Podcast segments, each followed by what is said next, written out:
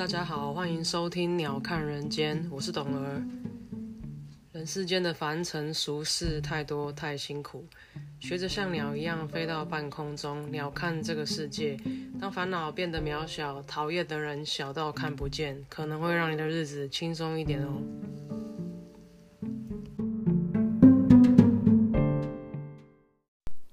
Hello，大家今天过得好吗？今天是四月二十三号，星期天。呃，也是四月的算最后一个礼拜嘛，因为下个礼拜就是要放那个五一劳动节嘛。我现在变得很仰赖我的日历，就是每天过完一天，然后把那一天划掉，或者是在重要的日子做一些注记，然后一天一天的看时间走到呃指定的那一天，我都觉得还蛮有成就感的。然后在面对比较呃压力大的时候，或者不喜欢的事情的时候，也可以一直跟自己讲说，就快过去了，这样。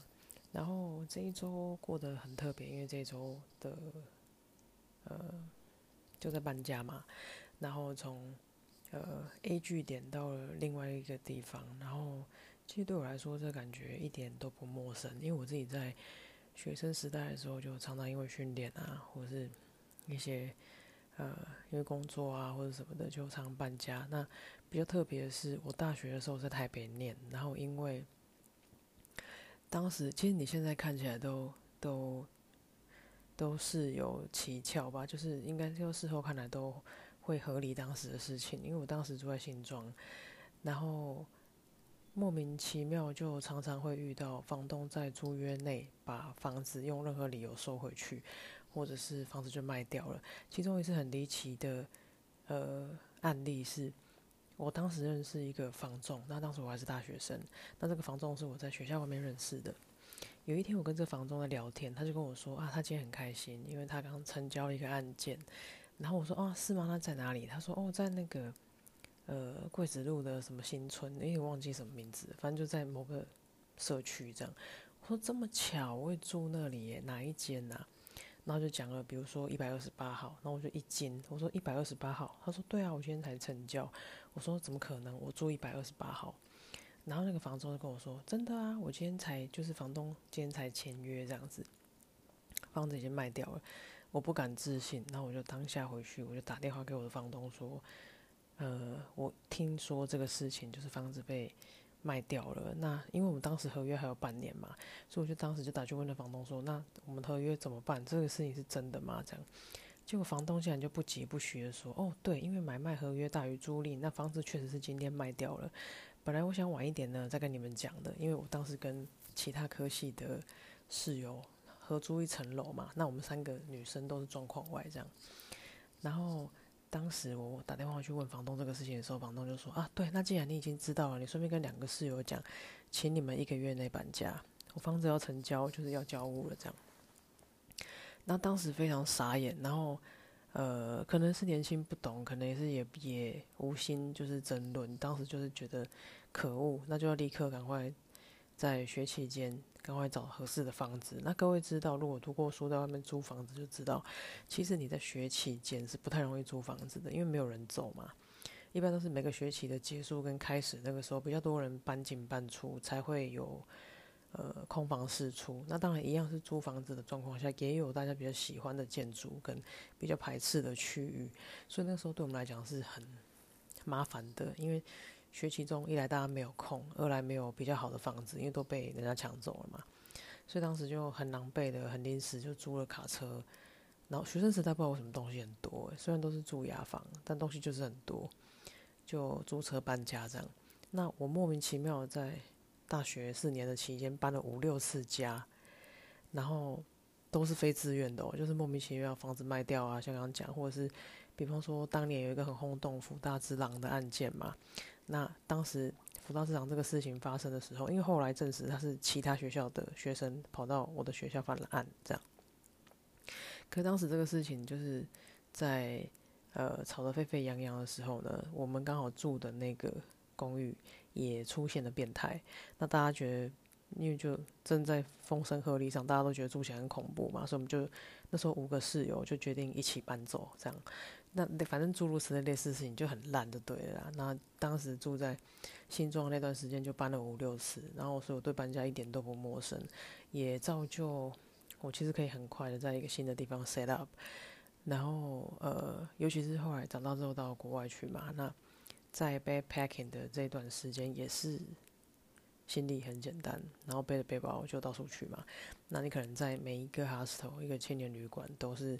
可能待几天，待一两个礼拜，也许几个月，但就是，嗯，几个月比较少啦，一般都是几天几个礼拜比较多。然后你就很快要前往下一站，所以就我觉得某种程度就是练就自己收行李很快吧。然后就是重要东西拿一拿，必要的这样，然后不一定很整齐，但是都可能都还算充分这样。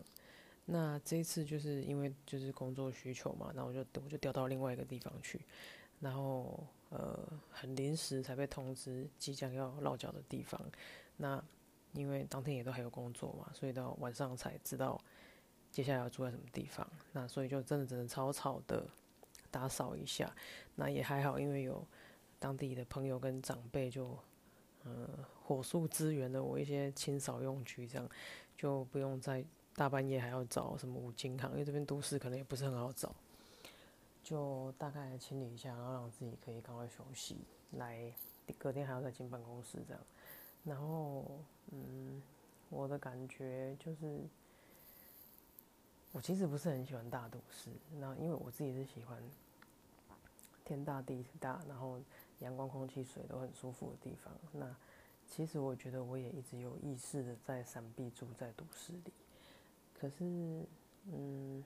我觉得人可能有时候就不要太 T K 吧，有时候就是，可能你缘分到了，你该回来就要回来，然后或是，嗯，可能我觉得我刚好，呃，我的专业或者是我的我的我学的东西，或者是我的能力，或者是我这个人的事性，也许就是在都市会比较有发展性，很难说啦，就世事难料。总而言之，就是回到城市了。然后我今天在。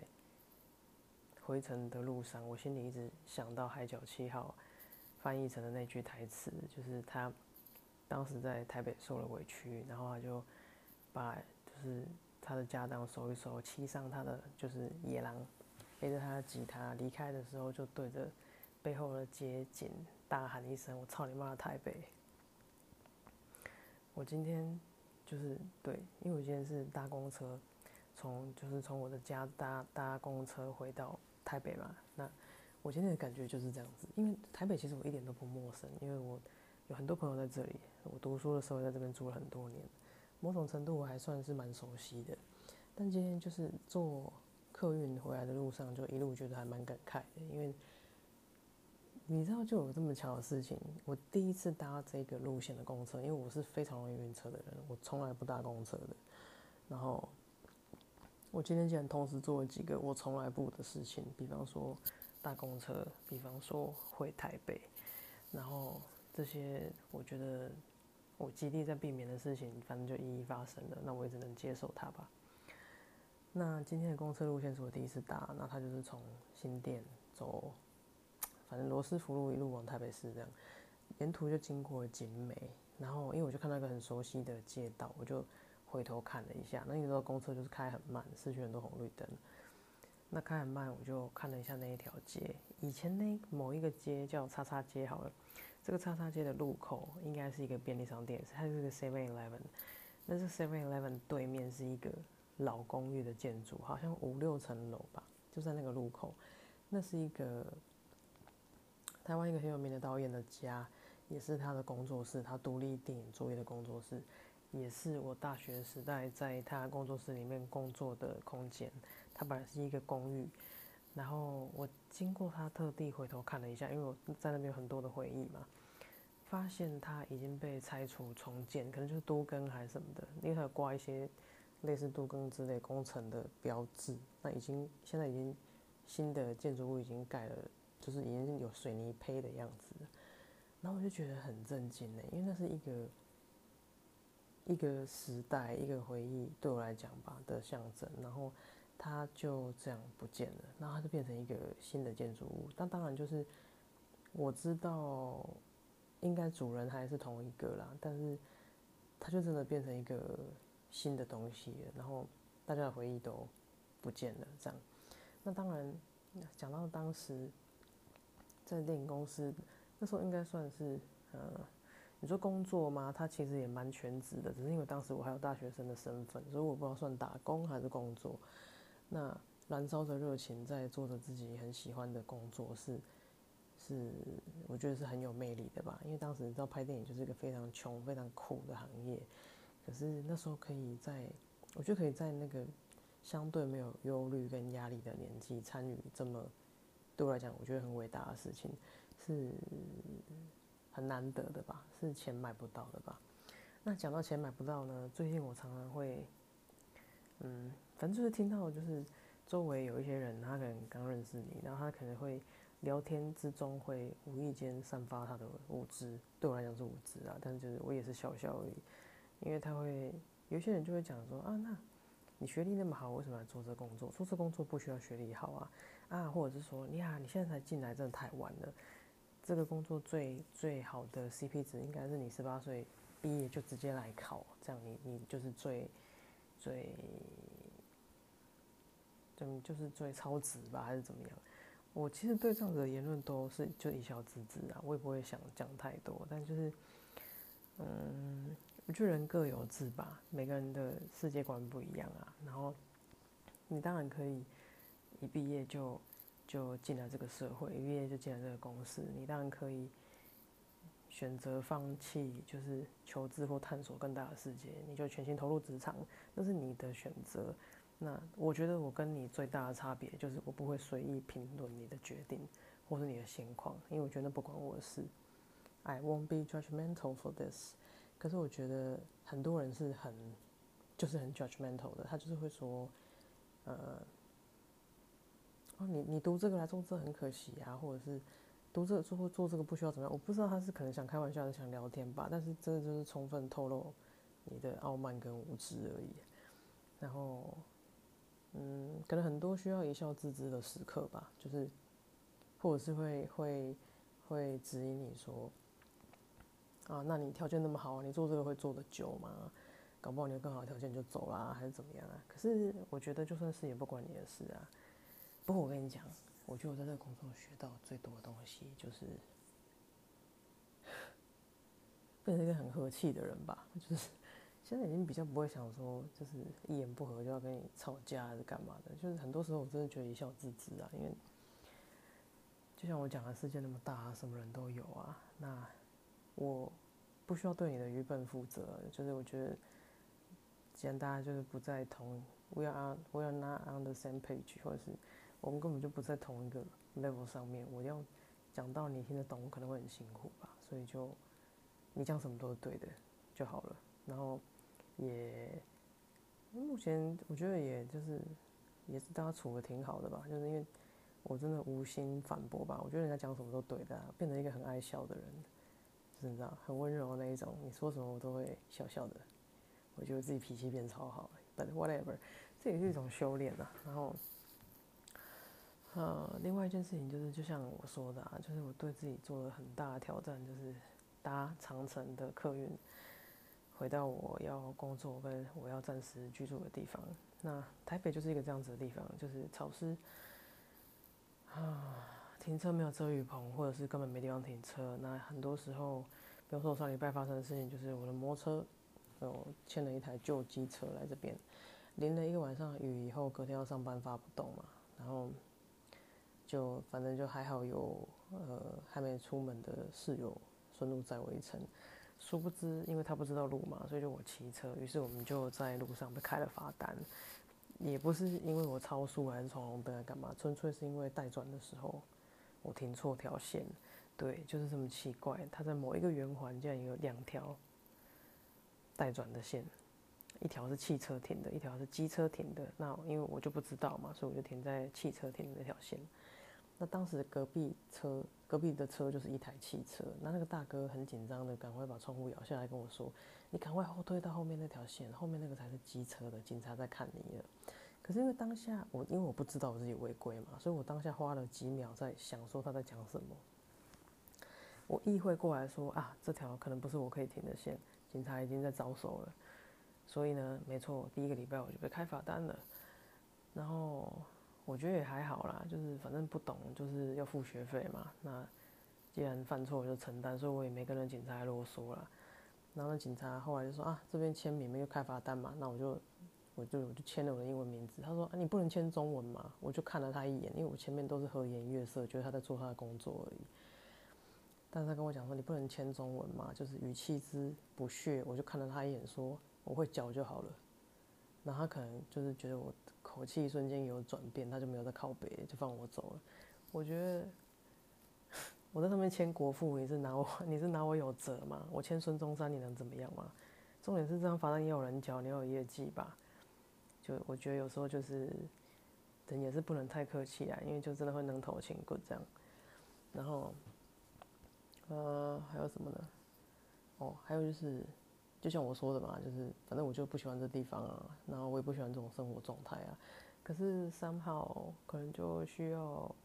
妥协跟接受这个事情吧，我觉得接受这个心情我是有啦，但就是如果你问我私人喜不喜欢，我是不喜欢的。那我也在想，那些很喜欢台湾的外国人，他们是抱着什么样的心情？应该不是所有的外国人都喜欢台湾，应该是说，我觉得，嗯，欧美的人士可能会比较喜欢台湾，因为差异在哪里呢？因为其实像在欧洲跟美国，就以美国为例好了，是比较不方便的。那种不方便是，比方说你要唱歌不方便，你要去 club 店不方便，你要去夜店，你要去听团演唱，你要去便利商店，你要吃饭，随时有热食，有早餐店，这些东西是他们没有的。或者是你就真的要开车开很远才会有。喜欢台湾人，大部分都会觉得台湾很方便，台湾人很友善。但是我跟你说，台湾人的友善只有对金发碧眼的人友善，黑人就未必哦。台湾人还是蛮势利的。你不会讲中文，嗯，给你六十分友善；你不会讲中文是黑人，嗯，六十二分；你不会讲中文是白人，九十五分，大概是这样子啊。然后大家真的都对白人比较好啊，我不知道为什么，因为黑人真的被很多电影丑化到，大部分人都觉得。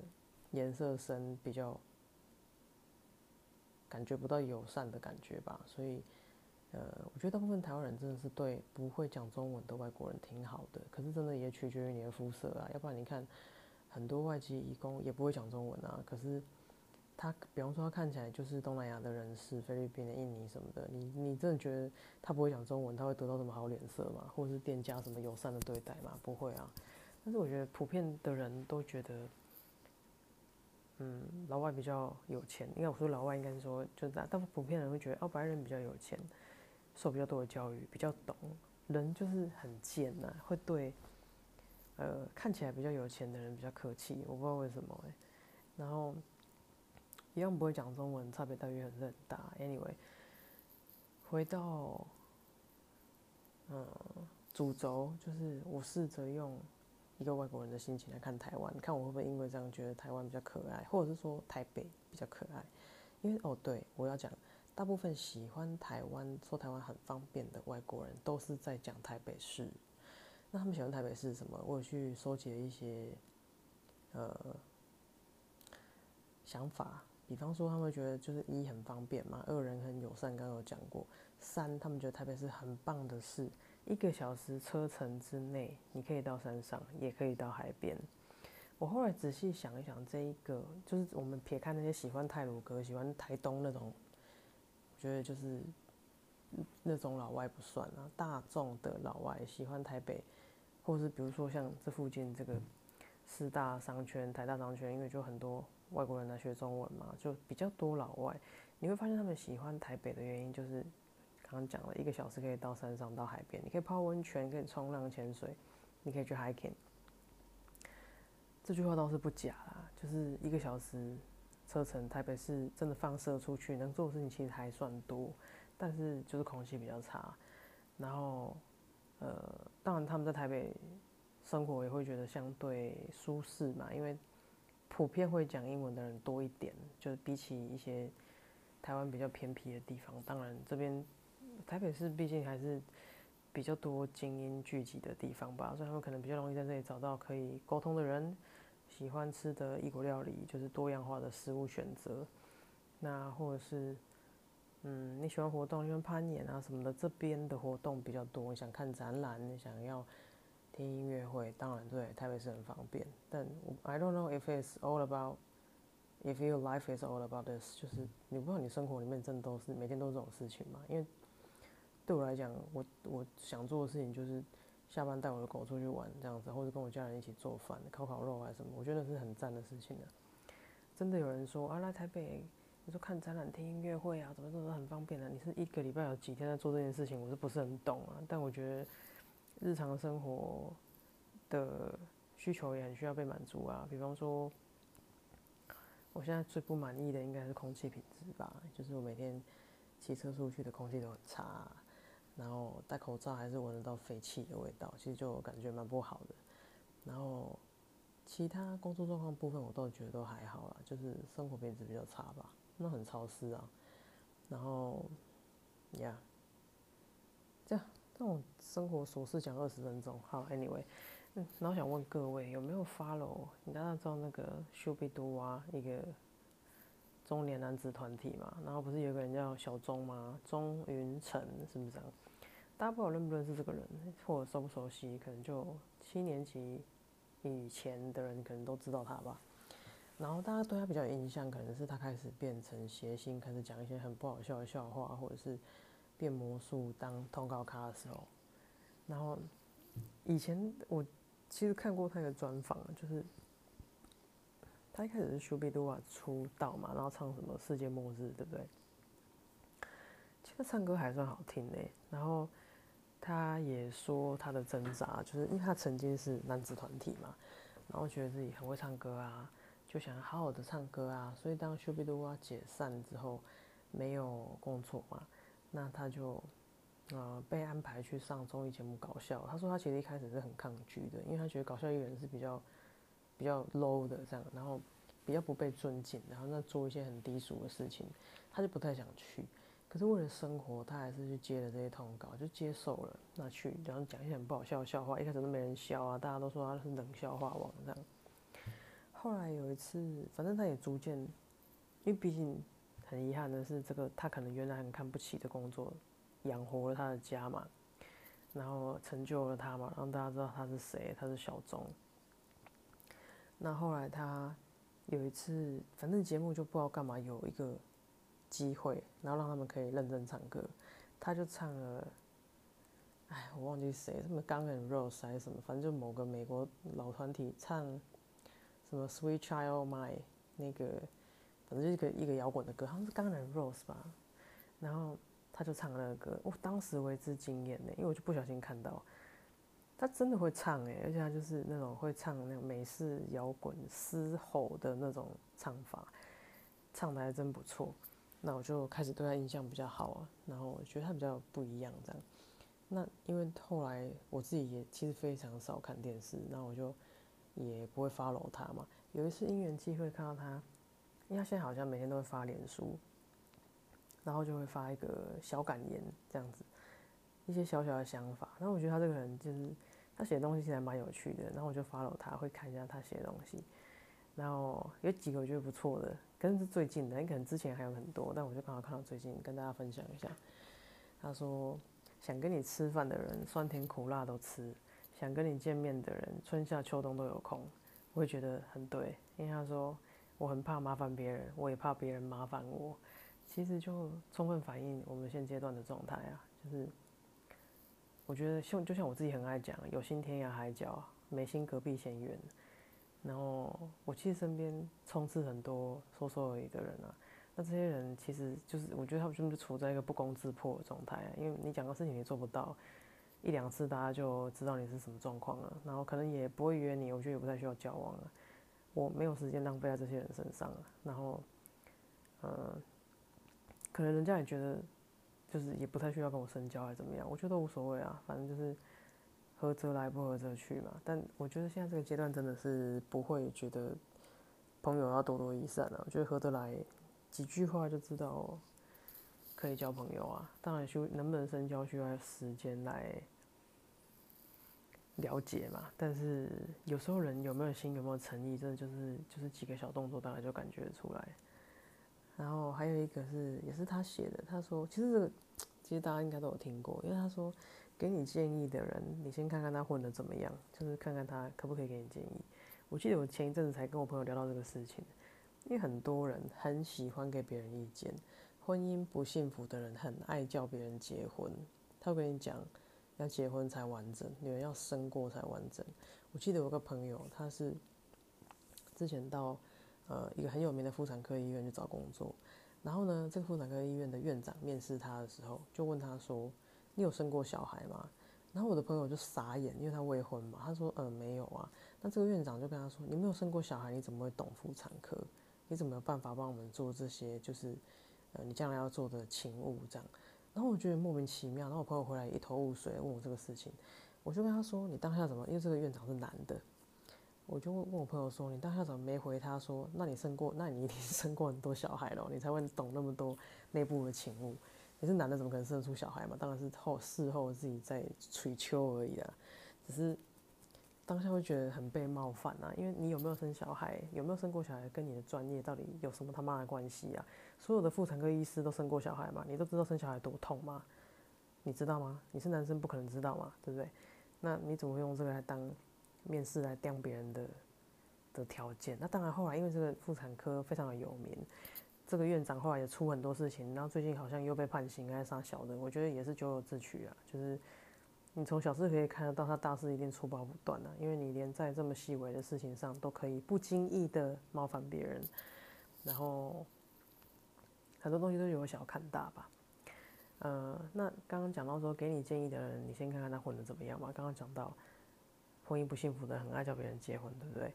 很多人自己混得很差，可是很喜欢教别人怎么过生活，怎么做生意。因为生意做得一塌糊涂啊，但他很喜欢给你建议，说啊，你这个就要怎么样，会计师就要怎么样，那印章大小章，生意就要怎么做。可是他自己混得乱七八糟的，一屁股债啊。或是有人自己工作，就是自己自己的人生过乱七八糟，专门去管别人的这种，嗯，我觉得怎么判断？要不要听这个人的意见？你就是先看看他混的怎么样。他要是混的比你差，讲的话你都可以不要听。我是这样觉得啦，很直觉、很直白跟人家讲。那我记得以前我工作的时候，我一个很照顾我的上司跟我讲过一句话，我到现在一生受用。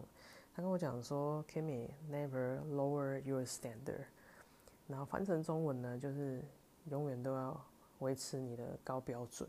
那所谓他这个事情，你应用在很多事情上面，就是当然你在社会上走跳，很多时候都是你需要妥协的时候。可是妥协这件事情很危险，就是呃，你会付出更大的代价，因为你当时没有守住那条你认为符合你标准的最后一道防线。那比如说你做吃的，那你因为成本，你因为种种原因，你妥协把原料换掉，换成更便宜的东西，或是你因为因为妥协，然后你把制程缩短，可是因为缩短，好就拿啤酒为例好了，你制程本来应该要两个月的，你因为要缩短，变成更符合你周转率啊，或者是储藏的时间变少，你的租用仓库时间变短，你去放了一些药剂，或者是你放一些不该放的东西，让发酵变得更快，更快达到你的目标，你这个事情就会非常危险，因为。愿意来购买你的产品的人是相信你这个人，相信你的标准，相信你的选择。嗯，我觉得这样子的事情，就是妥协这个事情，只要发生过一次，你都不会再被信任，因为这个人讲话一点信用都没有嘛。如果连这么小的事情你都愿意说啊，我就省成本，我买便宜一点的东西啊，我我因为方便我就投机取巧这样子，这样子人是得不到别人信任的，所以。呃，我谨记在心啊。那我也，我也会提醒自己。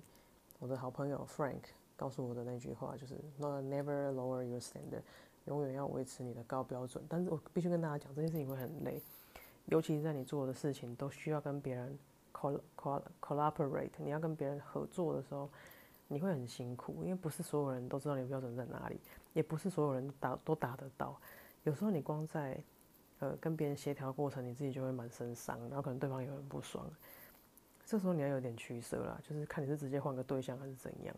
我觉得，你如果遇到合适的人，你遇到对的人、对的公司，或者是呃，就是一个正确的东西，你不太需要学需要时间去修正，或是去修修补补。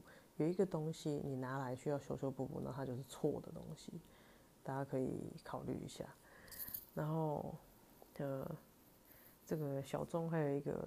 我觉得很不错的 quote，他说：“你找工作要找一个喜欢的工作，所以那这样你早上六点到晚上八点你都是开心的，因为你要去工作嘛，工作时间你很开心。你找对象的时候你要找喜欢的，这样你晚上八点到早上六点你也是开心的，多么老生常谈，可是有几个人做得到？我觉得也很不错。然后还有一个是他讲的笑话，我觉得超好笑的，就是他说他去学英文。”然后英文老师问他说：“Do you have a girlfriend？你有没有女朋友？”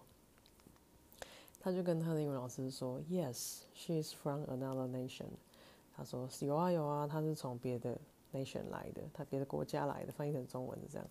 然后老师就说：“Cool, which nation？” 然后他就说：“Imagination。”我觉得超好笑的，就是他其实有点就是玩文字游戏啊，反正就是。他他说他是从别的国家来的，老师说哦好棒哦哪个国家来的？他就说 imagination，imagination 是想象的意思，是还蛮好笑的。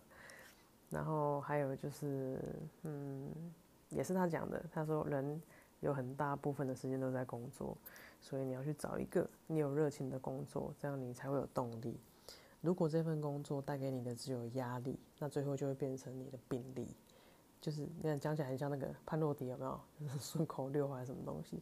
可是其实有几分道理的。如果那份工作让你醒来觉得充满希望，你很乐意，然后很开心的准备要去哎见今天的同事啊，或者是做今天的事情，你很有成就感，我觉得都还不错啦。但如果这份工作你起来就觉得，感想到上班开始便秘，有没有头痛、心悸，然后心情不好，骂老公、打小孩这种。它带给你的压力创伤，真的已经超越你的想象，你自己就要很审慎思考，是不是要换更适合的工作。然后，当然健康是无价的。那今天最近身身边的长辈也是因为可能压力大，或是工作太辛苦，那就呃引发那个疱疹的病毒嘛。